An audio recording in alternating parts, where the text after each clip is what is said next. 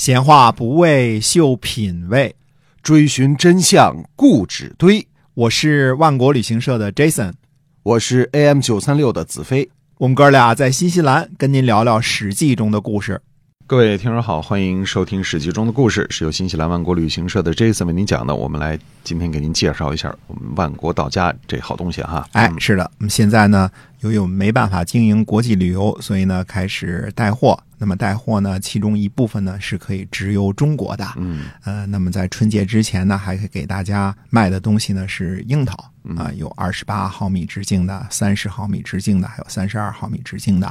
那新西兰樱桃呢，又脆又甜，对而且呢，跟北半球反季节啊，非常好的过年的礼物啊。没错啊。那么大家呢，只要是在微信当中搜索“万国到家”，关注我们的公众号或者是客服，注册一下呢，就可以进入直接购物。但是您一定要选直邮中国的那一部分产品，哦否则我们没办法这个卖给您。是大家可以使用呢微信支付啊，直接付人民币就可以了。嗯，哎，那么汇率呢都是官方的呃微信的这个汇率。就及时的这个汇率哈。哎，对，嗯即时的汇率。那么我们用的呢是顺丰呃快递，嗯呃可以最优的这个质量啊，把货品送到您手里保证这个货品的新鲜。对。啊，那么卖的产品呢，包括新西兰的应季水果，其中樱桃呢是特别的典型的一个产品啊，因为嗯这个正好是樱桃的丰收季节，新西兰的樱桃是非常非常有名的，非常有名的。哎，这样可以这个两公斤装的啊，嗯有各种各样的不同的大小啊，嗯、都非常好。即便是二十八毫米的也非常好，又脆又甜啊，嗯可以让顺丰送到您手里。那么现在呢，呃，不得不呃带货啊。那么其他的货品呢，还有海鲜。嗯，新西兰的海鲜，像新西兰南岛的三文鱼哇啊，那将来呢，我们希望还能上到牛羊肉嗯。啊，这是新西兰最好的产品。这全都是我们新西兰本地的产品啊，绝对不是从外边进口来的啊，啊。那当然都是由这个顺丰现在在新西兰设了办事处啊，都是由顺丰直邮啊，从新西兰。运过去的，新西兰的牛羊、新西兰的三文鱼和新西兰的樱桃哈，然后做成产品哈。对嗯，海鲜、水果和牛羊肉，哎。你一定要选这个直邮中国那部分啊因为其他的产品是为本地开放的。记住，万国到家，嗯。从微信当中呢搜这四个字，然后关注我们的微信公众号，或者是直接询问我们的客服，很简单啊，输入电话或者输入电邮，然后就可以注册。嗯，好，那么接着讲《史记》中的故事。好的，在公元前二百七十三年呢，秦军在华阳大胜魏赵联军之后呢，秦国夺取了魏国的捐啊，这个写成一卷两卷的卷啊，嗯这个读音啊，还有蔡阳和长社以及赵国的关津。捐呢，应该位于今天的河南原阳县元武镇的捐楼村。原来呢是濒临黄河的啊，现在黄河改道之后呢，也是濒临黄河的啊，呃，是魏国的一个城邑。蔡阳呢，应该是今天的湖北枣阳西南左右，这俩隔得比较远啊。长社应该是今天河南长葛县的老城附近。关津呢，就位于今天的河北省武义县的东南，这就离得比较远了，到河北省去了啊。对河南跟这个湖北离得还不太远啊。嗯那么，河北省武义县已经深入到赵国的腹地了。当时呢，呃，就是秦军占领了，估计也是很难守得住啊。于是呢，魏冉呢把关津归还给了赵国，并且呢要给赵国增加四万甲士的兵力，让赵国呢讨伐齐国。这就是《战国策》当中所记载的所谓的“一甲四万联合赵国伐齐”这件事情。哦，也就是说，魏冉他一直还盯着齐国，想进一步去打击齐国哈。哎，从战略上来讲呢，魏冉是一直非常在意齐国的，无论是在早期，还有齐闵王时期，还是说在齐国复国之后。我们说过啊，齐国的战略位置非常的独特，是山东的最强国啊。不只是山东的山东的最强国，而是山东的最强国啊。那么肯定呢，一直是秦国的眼中钉、肉中刺啊，因为它后边背靠大海，呃有山有地，而且土地肥沃，又有天险，是吧？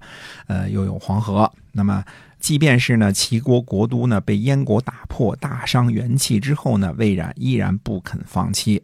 另外呢，魏冉最新的封地是定陶。也只有攻击齐国，才能扩大定陶的地盘儿，呃，我想呢，这是魏冉的私心。嗯，对，所以这齐国刚刚元气大伤，他复国之后呢，也不会太强。呃，如果这时候遭到赵国和秦国的联合攻伐呢，恐怕这情况不太妙哈。嗯，是的，所以齐襄王呢，派遣苏代，这苏秦的兄弟啊，嗯，呃，也可能是哥哥，也可能是弟弟啊，私下里呢写信游说魏冉。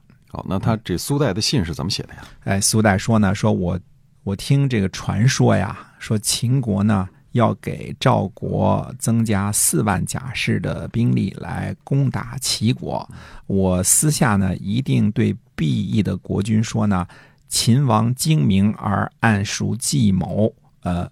穰侯机智而精通军事，一定不会这样做的。穰侯就是指的魏冉啊，因为韩、赵、魏三国呢友好结盟，这是秦国的深仇大敌。他们三国之间的关系呢非同一般，尽管有上百次的相互背弃、相互欺骗，但是呢也说不上是太不讲信义。特别的不讲情面的那种深仇大恨哦，这倒也是哈。这三晋之间是打得很厉害，互相有欺骗什么，但是他没有什么深仇大恨，所以不至于到这个这个上杀父之仇啊，夺妻之恨啊，像是原来那个燕昭王痛恨齐国，不是那种感觉哈。哎，对的。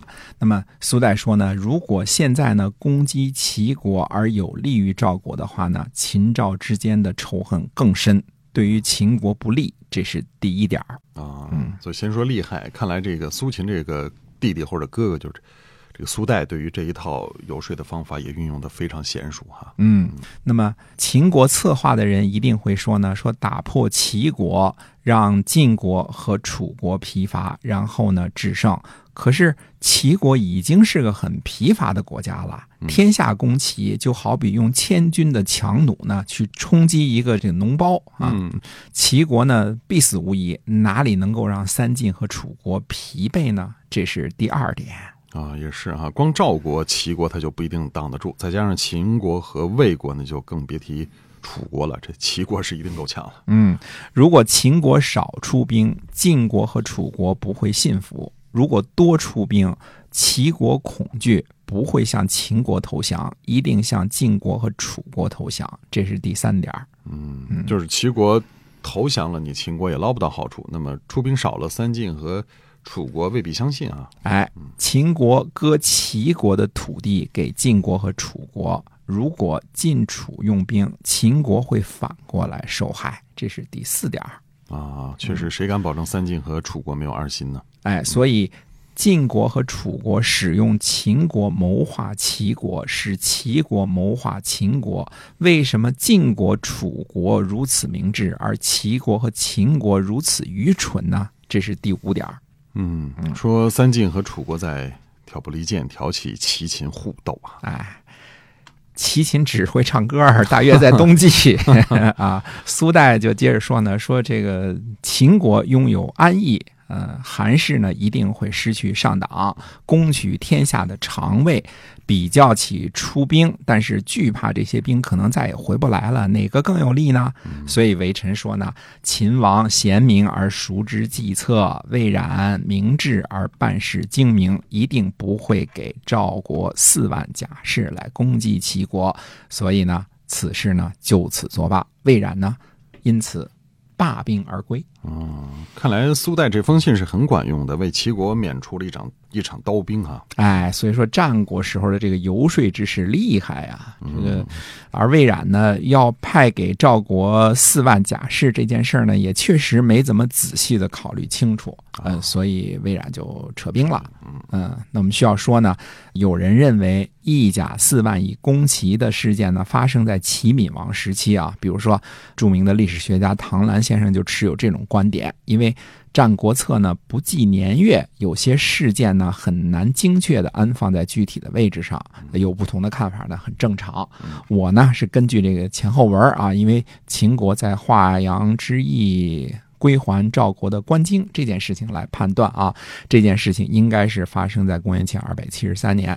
不过这封书信的风格呀，太像苏秦的手笔了。嗯，一二三四五，分析的很清楚明白，有理有据，有事实，有猜测，嗯，特别有说服力啊。所以唐澜先生认为这封信呢也是出自苏秦之手，不过苏秦、苏代毕竟是哥俩，文风有些相似，也是有可能的。啊，就抄作业嘛，他们本身哥俩抄起来也比较方便啊。哎，是，说不定俩人是同一位老师教的啊哎，。对，哎，连风格都相似。呃，因为苏秦这套管用，其实后来游说之士啊，学习这种风格的也不在少数，就是一二三四啊，嗯甲乙丙丁，听起来有条理嘛，哎对吧？那么主要是看成绩啊，好用就一直用，对，啊好用就一直用。对，好用一直用。那么我们今天说这一篇呢，主要是想说一个什么事儿呢？虽然秦国在前方的战事屡屡告捷，也扩充了不少地盘儿，但是下一步怎么走，方向上有些迷茫。嗯，这事儿难以理解啊。那么下回呢，我们再说一件事儿，也是想说明白这个问题。那么下期节目再会。好，我们今天呢，由新西兰万国旅行社的这次为您讲的《史记》中的故事，先跟大家讲到这儿，我们下期节目再会。